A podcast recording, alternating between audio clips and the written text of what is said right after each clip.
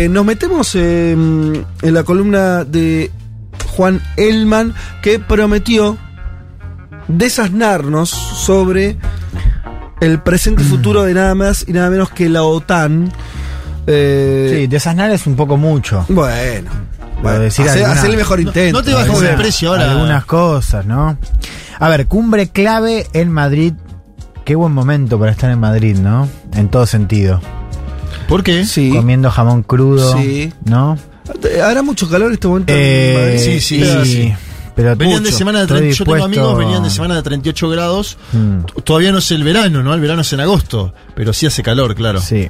Bueno, eh, me gusta cómo lo definió el diario Es, ¿no? A, a esta cita de la OTAN. Más soldados, más frontera, más miembros y más Estados Unidos, ¿no?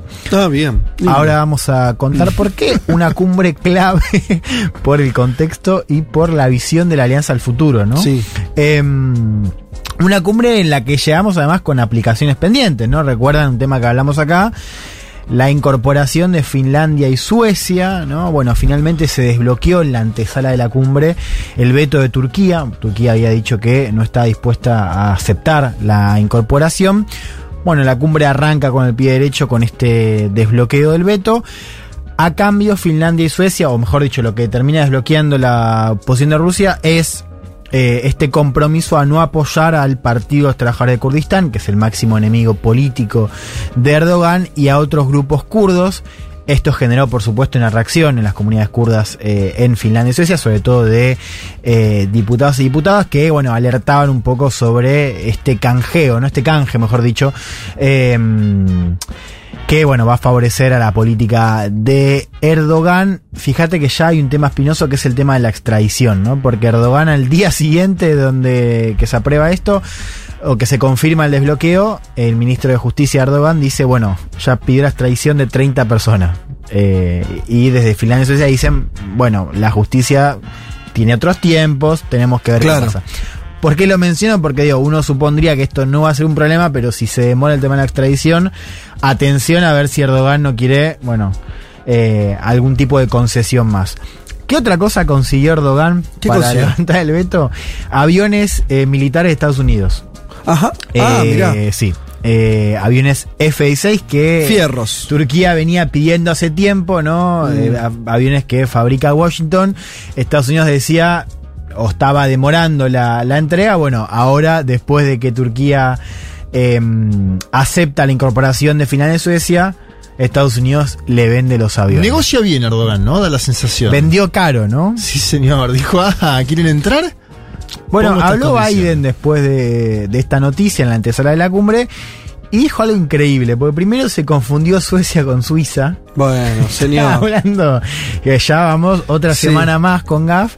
eh, y cuando se da cuenta, pide perdón y dice: No, es que estoy un poco ansioso para seguir incorporando miembros, ¿no? Una ¡Epa! cosa así. Porque eh, hablando de Suiza en este caso. Eh, Sí, escuchemos al presidente Dale. de Estados Unidos, Joseph Biden.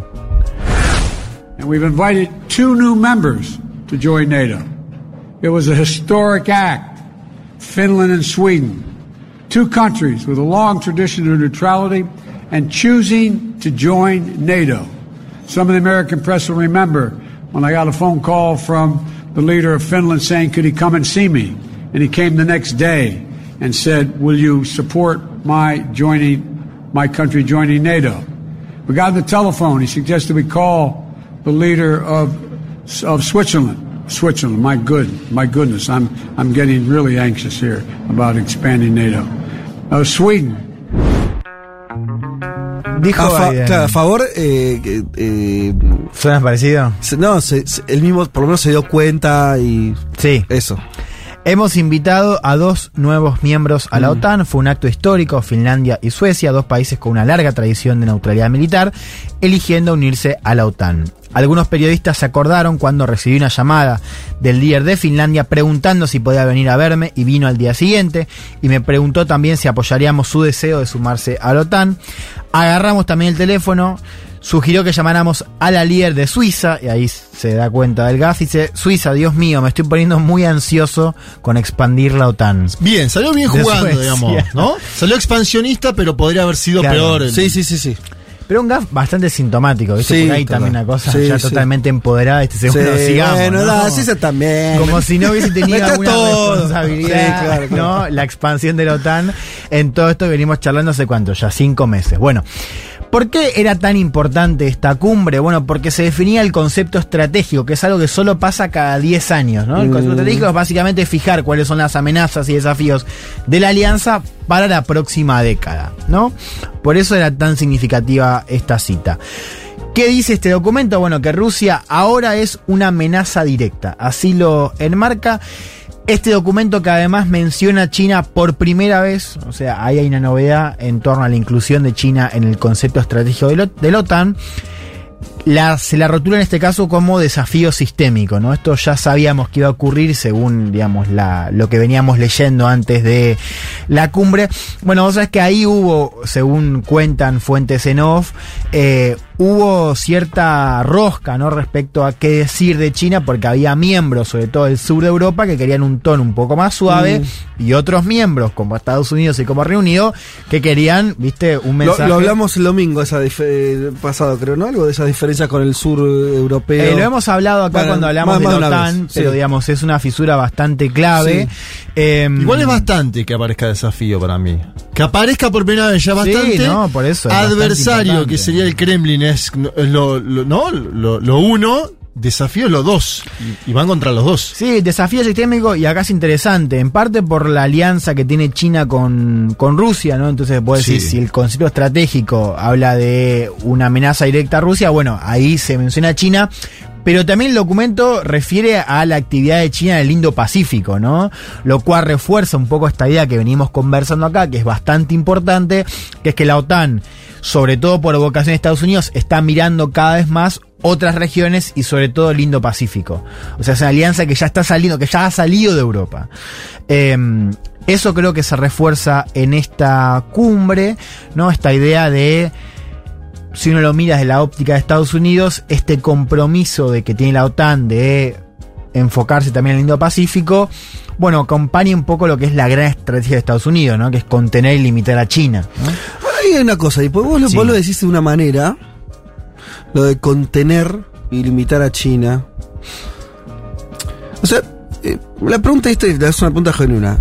La OTAN, Estados Unidos, se está preparando para un enfrentamiento con Rusia y China porque al final en la cabeza de un yanqui, por decirlo así, o del sistema, no puede haber al final multi- multilateralismo, no puede haber distintos mm, poderes en el mundo y tiene que ganar o morir, porque tiene que ser eh, hegemónico como lo fue desde la caída del, del, de- del muro, o incluso si querés de antes, Sí.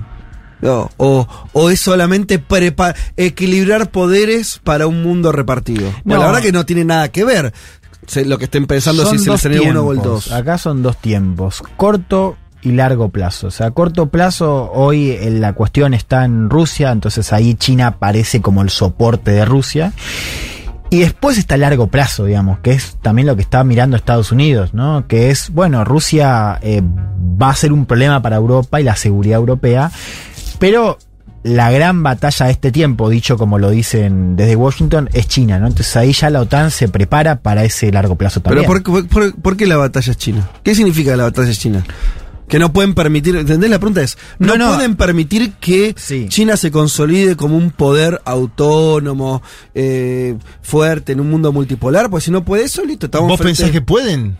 Te lo, te lo, No, es que el- te lo doy ver, vuelta. te lo- no, es que yo, si la respuesta es no, lo que tenemos, todo el, Mm. perdón, mi conclusión un poco a lo bestia, Sí. porque el problema entonces es Estados Unidos, la OTAN, el problema del planeta. Sí.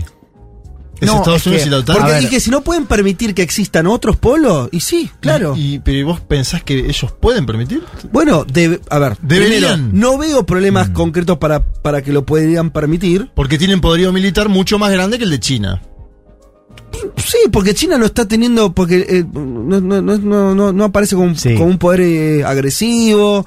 eh, eh, China, en fin, no, no- no está colonizando el mundo, no estás en el siglo XIX. Entonces Sí. no, ahora, y porque Estados Unidos no venía teniendo hace ya unos cuantos años, venía diciendo que se iba, se estaba adaptando a ese mundo. Hmm. A ver, partamos de la base de que parte del problema acá, y cuando digo problema me refiero a lo que estamos viendo en los últimos Sí. cinco meses, es negar las preocupaciones fundadas Claro. de un país bastante importante como es Rusia. Y, Entonces, pero ahí estamos pero que no disputaba y que no le disputaba ni siquiera el Claro. poder a Estados Unidos. Entonces ahí uno Sí, ya tenés un problema. Claro, ahora Claro. lo segundo, eh, tiene que ver con la coyuntura, es que ese país le declaró la guerra a Ucrania. Sí. Entonces ahí, si la miramos desde este segundo lugar, también hay una preocupación fundada de los miembros europeos, especialmente los del este, por su Sí. cercanía con Rusia, ¿no? Sí. Entonces ahí ya tenemos otro contexto. En tercer lugar, la inclusión de China, más allá de la cuestión de, de- de Estados Unidos, eh, que es bastante importante porque es el que está metiendo toda la, la inyección de dinero y recursos para este, este, esta primavera otanista. Eh, o sea, ¿cómo- ¿qué es lo que te dicen los eh, que están firmando estos documentos? Que el orden global que, que plantean China y Rusia, eh, en el caso de Rusia, o, o mejor dicho, el apoyo de China a Rusia es un problema de seguridad inmediato para el bloque, ¿no? Eh, de vuelta, es corto plazo, digamos. O sea, no tiene que ver con la coexistencia de, de- de potencias. Ok. Después- vos decís que todo esto es corto plazo. Es No- que yo, no- ah, para mí es, es importante separar esto, digamos, ¿no? Lo que es corto y largo plazo, ¿no? Eh, Pero ¿cuál es la, el largo plazo? ¿Cuál es la respuesta a la, a la- a la pregunta que yo te digo, te, te- te doy? ¿Cuál es? es? es Estados Unidos puede, se imagina conviviendo con otros poderes o no? O eso, o, o dentro de sus variables es eh, nosotros tenemos que garantizar ser una potencia completamente hegemónica y por lo tanto, si China sigue levantando la cabeza, mi enemigo va a ser China. Sí, no, por lo decía lo primero, o sea, yo creo que acá vemos una, un problema que, que lo hemos planteado bastante claramente, esto de la imposibilidad de reconocer este Mm. nuevo contexto donde Estados Unidos ya no es, ya no tiene el po- ese poder se comparte, Mm. digamos, ¿no? O sea, Estados Bueno, Unidos... Vos decís que Estados Unidos no quiere aceptar eso. Pues es un problema muy no, grave. no, es ese, que ¿eh? es- eso es total. O sea, lo que eso es lo que venimos guerra. discutiendo, claro. Eh, eso es lo que venimos dis- es- Eso es quizás un tema estructural, que es la imposibilidad de Estados Unidos de darse cuenta de este nuevo contexto. Mm. Pero por eso también te metía la cuestión más de corto plazo, porque digamos, hay cosas vinculadas a el rol que tiene Rusia hoy en este espacio de seguridad europeo y la banca de China que también forman parte de esta discusión, ¿no? Pero no te parece, para- para- para- para- te estoy, perdón, eh, porque te- por ahí te estoy Sí. llevando a otro lado, pero como si eso es así, eh, este, el- la guerra con Ucrania también la ve distinto. Quiero decir, si Estados Unidos estuviera aceptando de mejor o, o peor manera que va hacia un mundo más repartido, el conflicto con Rusia y con Ucrania se soluciona de algún de, de una manera. Si vos ya sabés que no vas a aceptar ese ese, eh, Sí. ese mundo más compartido en términos de poderes, tu resolución de la de Ucrania. Bueno, nosotros Es por eso, eso, ahora vamos a ir Sí, a eso dale, dale. eh, al, al final, porque de hecho nosotros planteamos una columna al respecto, ¿no? Que es que Estados Unidos lo ha dicho públicamente, tiene como objetivo debilitar estratégicamente a Rusia en esta Claro. guerra. Si vos ya tomás eso, que insisto, es un objetivo público, y ya te cambia todo, porque Sí. digamos, si, si vos estás aprovechando esta guerra para dañar militarmente a Rusia, y bueno, ante todo te conviene que se prolongue más, Claro. digamos, ¿no? Ahora vamos a entrar a eso porque tengo un audio bastante interesante y elocuente al respecto. Te cierro la idea del Asia-Pacífico. Hubo un dato no menor en esta cumbre, que es que hubo cuatro invitados. Ajá. Japón, Corea del Sur, Nueva Zelanda y Australia, ¿no? Eh, Claro, tienen algo en común. Faltaba India y estaban todos, eh, todo, el- todo el club anti-China del Indo-Pacífico, Sí. ¿no? Eh, de hecho, se plantea esta idea de que empiecen a ir siempre estos líderes, ¿no? O sea, ya estamos de una OTAN que ha salido de Europa, ¿no? Total. Esto es una idea central para entender, eh, si querés, este nuevo concepto Lo- estratégico. los que contaste no están dentro de la OTAN formalmente, ninguno de esos No, países. no, no. Eran no. los que pretendían estar en el TPP, ¿se acuerdan ustedes? Claro. Ese gran tratado que Barack Obama. Sí. Entonces la idea es que ya la OTAN salió eh, De Europa. A o sea, ver, del Atlántico. Del Que justamente las siglas de la OTAN. Exactamente. De todos modos, el mayor cambio, decíamos, está respecto a Rusia, digamos, esta Mm. inclusión de Rusia como una amenaza directa. Fíjense para dimensionar, en 2010, que fue la última cumbre donde se fija el concepto estratégico, Rusia era invitada. O sea, se hablaba de Rusia como un Wow. socio, ¿no? O sea, fíjate Sí. cómo cambió. El- en nada. El G7 era G8 antes. Total, bueno, fíjate, de esto habló Pedro Sánchez, el, el líder anfitrión de esta cumbre, y lo decía de esta manera. Y si miramos hacia atrás, en el año 2010, el concepto estratégico de la pasada década, que fue aprobado en Lisboa, eh, denominaba a Rusia como un eh, socio estratégico. Y hoy, en cambio, el concepto estratégico de Madrid va a denominar a Rusia como la principal amenaza de los aliados.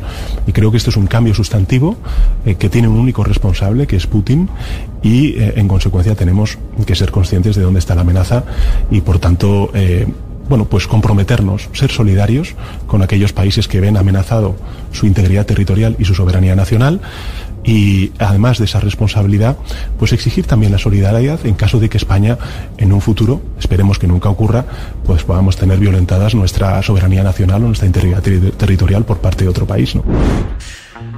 Ah, bueno, están subidos a una, ¿no? Eh, sí, ahora te voy a contar también por qué decía Sánchez esto Mm. de la soberanía territorial. A ver, ¿qué acordó la alianza o, o cuáles son los Sí. principales puntos de esta cumbre?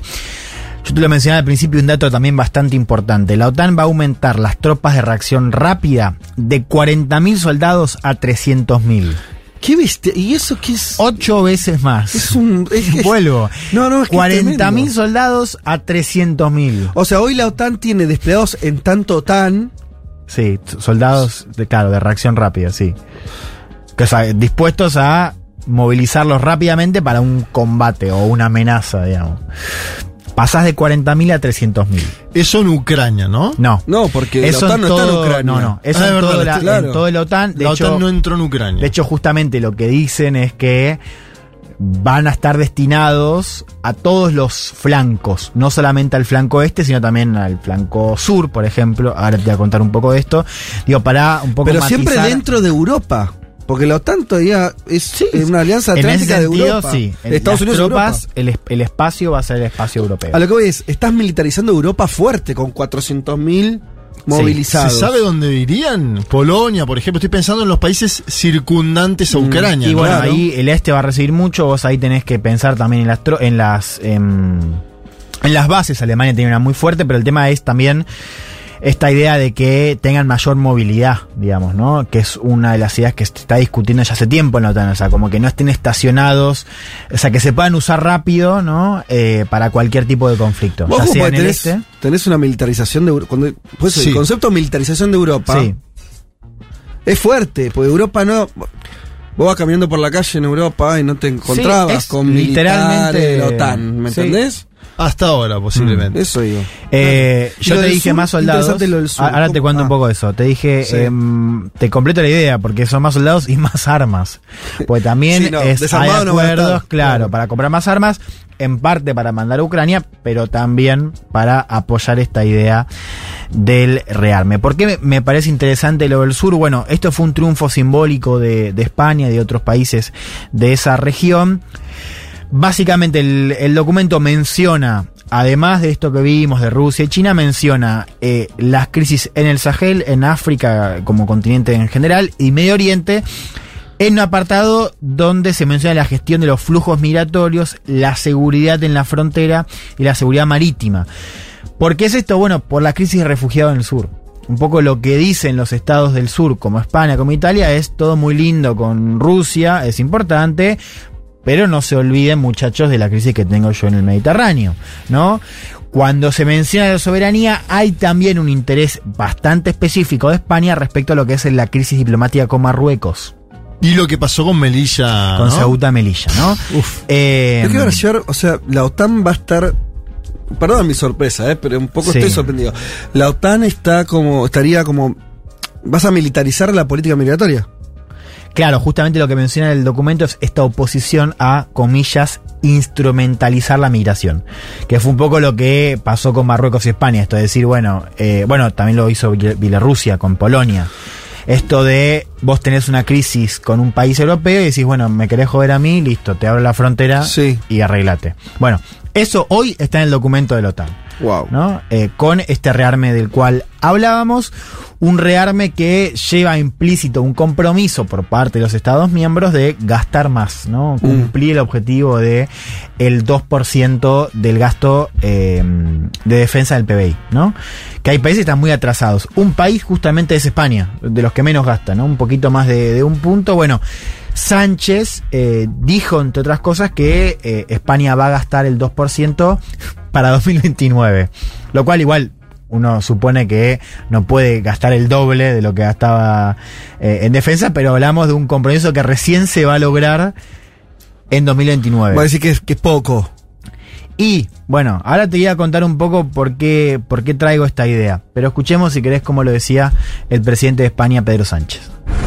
Porque una de las principales lecciones que me gustaría compartir, sobre todo con la ciudadanía española de esta guerra, es que la seguridad, que es una condición indispensable para garantizar nuestro modelo de convivencia democrática, no está garantizada. No podemos darla por garantizada. Debemos protegerla, protegerla día a día y debemos dedicar para ello recursos económicos. Y por eso quiero también trasladarles que he reiterado a los aliados que España cumplirá el compromiso con la OTAN y también con la Unión Europea de destinar el 2% del Producto Interior Bruto al presupuesto en defensa. El Gobierno trabaja ya para aumentar este mismo año la inversión en defensa y nuestro escenario eh, la propuesta que voy a plantear a las Cortes Generales es alcanzar ese 2% en un periodo de ocho años, es decir, hasta el año 2029. ¿Por qué traigo un poco esta idea? Em, que es la de repartir la carga, ¿no? Lo que se está hablando mucho acerca de un posible triunfo también de Estados Unidos, porque por primera vez en la historia, Mm. los estados, entre ellos Alemania, que siempre ha tenido un roce con Estados Unidos acerca de lo que gastaba, aceptan pagar más. Sí. Eso es un poco el título, ¿no? Eh, Que es un triunfo trampista también, ¿no? bueno, es que- el- sí, pero fíjate ahora. ¿por qué te lo traigo eso? Sí. Porque eso dices a vos le entras a, o sea, en general la prensa estadounidense tiene un poco ese argumento, ¿no? Esta Ajá. idea de, bueno, eh, se eh, gana Estados Unidos eh, simbólicamente. Ahora, vos mirás los números, y en realidad sigue siendo desproporcionada la carga. Ajá. Vos fíjate esto, Estados Unidos ya lleva gastado más en Ucrania que lo que gastan, primero, la gran mayoría de los eh, miembros de la OTAN anualmente. Y vos mirás el envío de armas, todo lo que es paquetes militares a Ucrania, y ahí la desproporción es evidente. Entonces, ¿qué quiero decir con esto? Que una de las condiciones para hablar de este rearme de la OTAN y de esta revitalización de la OTAN, una alianza que recordemos fue puesta en duda por Macron hace tres años. Muerte cerebral. Muerte cerebral. Eh, una de las condiciones de posibilidad es justamente esta, este renovado compromiso de Estados Unidos. Que ahí está lo interesante. Es Estados Unidos, pero en realidad es el Partido Demócrata. Mm. Porque si vos escuchás y lees lo que dice, entre otras cosas, el propio Trump, Trump sigue diciendo, nos siguen cagando. Claro. Trump dice, ¿por qué nosotros mandamos más de 40 mil millones de dólares a Ucrania y Alemania no hace nada? Es mentira, Alemania sí está haciendo, pero digamos, insisto con esta idea de la desproporción. Entonces, ahí nos lleva a una pregunta que hemos planteado en este programa, y es bastante importante repetirla ahora, que es, ¿qué pasa si en Estados Unidos, como arrancamos el programa, vuelve Gana a Trump. Trump? Sí. Si Trump ya está diciendo... ¿Pero qué está diciendo Trump? Trump está diciendo, eh, nos siguen cagando. Trump sigue diciendo, Alemania y otros europeos están pagando eh, dice, Chirolas. Muy poco. Sí. Y dice que la plata que está mandando Estados Unidos es desproporcionada. Por- desproporcionada porque sigue siendo mucho más que las de los europeos. De pero no ves ahí algo como. Cuando yo dije que gana Trump es en una lógica también de desarmar Europa. O sea, yo escucho a Sánchez y parece un empleado. Un pelele, Claro. diría, del De imperio, ¿no? iba- o sea, la Sí. verdad, no, no veo un socialdemócrata No, no, y- autónomo, veo a un, a un tipo que se Sí. quedó sin, sin mar, o sea, sin política internacional. Hoy leía, eh, o hoy sea, leía Monedero, por eso. ejemplo, con una columna incendiaria, obviamente, un hombre vinculado Sí, al primer claro. podemismo, pero no creo que Yolanda Díaz, que todavía está en el gobierno de coalición de España, esté contenta. Claro, con- Bueno, de no, hecho- no sé, pero está bien, pero a lo Sí. que voy para, para no irse, para, para no sacar a Juan de, de la cuestión de, de Estados Unidos, Trump y eso, es. ¿No ves ahí una posible continuidad? Más allá de que pueda ganar Trump y demás, sí, está bien. Un Trump le va, va a ser todavía más exigente frente a España, además que ponga más guita a Alemania. Ahora, pero la idea de que Estados Unidos se comió a Europa. ¿No? No parece haber ocurrido finalmente eso. La Unión Europea como... Ahora el que, Sí. el que está con muerte cerebral parece ser la Unión Europea, ¿no? En términos de territorio... Bueno, ahí vos tenés una idea que es bastante importante y bastante simbólica, que es la idea de la autonomía estratégica de Europa, digamos, ¿no? Cuando Macron habla de muerte cerebral en 2019, lo que él está diciendo también, y lo ha dicho en varias oportunidades, es que Europa tiene que valerse por sí misma. ¿no? Eh, lo cual es, un- es un- es una idea nueva, No, digamos. claro. Es eh, eh, De Gaulle también Sí. planteaba esa idea. Sí, sí. Entonces, acá esta es la gran paradoja del vínculo entre Estados Unidos y Europa. Porque esto entierra la idea, o sea, el, el vigor renovado de la OTAN entierra la idea de la autonomía sí. estratégica de Estados Unidos, de, De de Europa. Macro- de Macron, claro. Porque las voces en Polonia, las voces en los países bálticos dicen, Macron, todo mu- muy lindo, Sí, muñeco, sí. pero yo duermo al lado de Rusia y a mí dámelo a tío Sam siempre, ¿viste? Es como todo muy lindo Europa, pero yo quiero OTAN, yo quiero Estados Unidos. Entonces ahí pierde Macron. Ahora, hay algo que no se está diciendo, que es lo que es el triunfo simbólico de Macron, que es que estás demasiado atado a Estados Unidos. ¿No? Entonces, ¿por qué te traigo lo de Trump? Porque la OTAN también ha caído en la grieta de Estados Unidos. Porque, ¿qué es lo que te dice Macron? Te dice, che, fíjate, cambia la, la- Sí. el signo político en Estados Unidos y nosotros no podemos dar por sentado lo que tenemos ahora. Ok. ¿Entendés esta paradoja? Entonces, Sí, sí, No pero- se puede avanzar sí. en la autonomía que plantea Macron, pero al mismo tiempo la, el vigor renovado de la OTAN es bastante precario porque depende Ajá. de un equilibrio político dentro de Estados Unidos que hoy no está a favor de Europa. Vos decís, por eso es, es también, no, desconozco, ¿eh? Vos decís que entonces los republicanos para salir, para salir de Trump solamente no estarían haciendo la misma política que hoy hace Biden respecto de Rusia, Ucrania y Europa. Con Rusia, a ver, no es Pues- que, o sea, no es que Trump esté apoyando a Putin, digamos, como se dice, viste, de sí, manera, sí, sí. eh, pero, pero sí hay una discrepancia bastante importante respecto al rol de la OTAN y al rol de Estados Unidos en la OTAN, o sea, y esto tiene que ver con casi la America First, que es una idea mucho más estructural, que Sí. es, che, si eh, nosotros en Estados Unidos tenemos gente que la está pasando mal con la inflación, si nuestra prioridad está en Asia Pacífico, ¿qué me importa el sur de, de Europa? Tiene Me- toda me- lógica. Me vas a volver a ser trampista otra Tiene vez. toda ¿eh? lógica. Yo no quiero volver ahí, ¿eh? Si ya no sabés cómo me pongo, ¿eh? ¿entendés? Yo no quiero, Juan. Pero entendés lo que te digo, o sea, hay Sí. algo ahí que por lo demás es bastante claro, que es un problema que claro, Europa ahora con Biden no tiene, pero en un año y medio lo podés tener, ¿no? Y te quiero cerrar Mm. con esto. Esto tenemos que empezar a discutirlo cada vez más, porque es bastante precario este equilibrio. Sí. ¿no? Esto para mí es la idea central que llevo hoy respecto a la OTAN. Vos me hablabas de algo vinculado a la guerra y te cierro con esto que Sí. te va a interesar, ¿no? Eh, uno hoy tiene una fisura eh, bastante clara, donde hay países como Alemania y Francia, donde están diciendo no dejemos morir la vía diplomática, ¿no? Esto de bastante también eh, incentivado por el costo económico en Europa, ¿no? Claro. Que es, loco, terminemos acá. Sí, ordenemos. Y Sí. Estados Unidos, que te decía, tiene como idea debilitar estratégicamente a Rusia, también Reino Unido y también Ucrania, porque lo dice Zelensky, dice, prolonguemos más, Que porque siga. Ucrania puede ganar.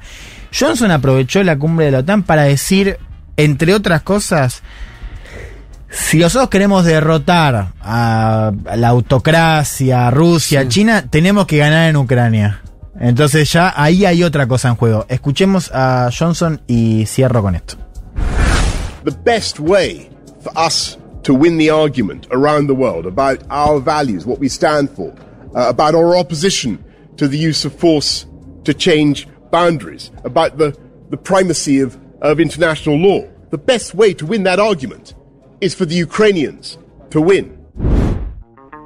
La mejor manera de ganar el argumento alrededor del mundo acerca de nuestros valores y lo, y lo que representamos sobre nuestra oposición al uso de la fuerza para cambiar límites, sobre la primacía del derecho internacional, vuelvo a lo que decías vos con Johnson Sí. y Malvinas, ¿no?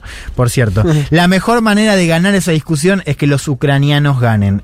En una línea, eh, ya lo hemos dicho acá, en la guerra con Rusia se está jugando algo mucho más grande que la defensa ucrania. Bueno. Qué lindo todo. Algo huele a podrido en Dinamarca. Bueno, en todo el primer mundo. Federico Vázquez, Juan Manuel Carr. Leticia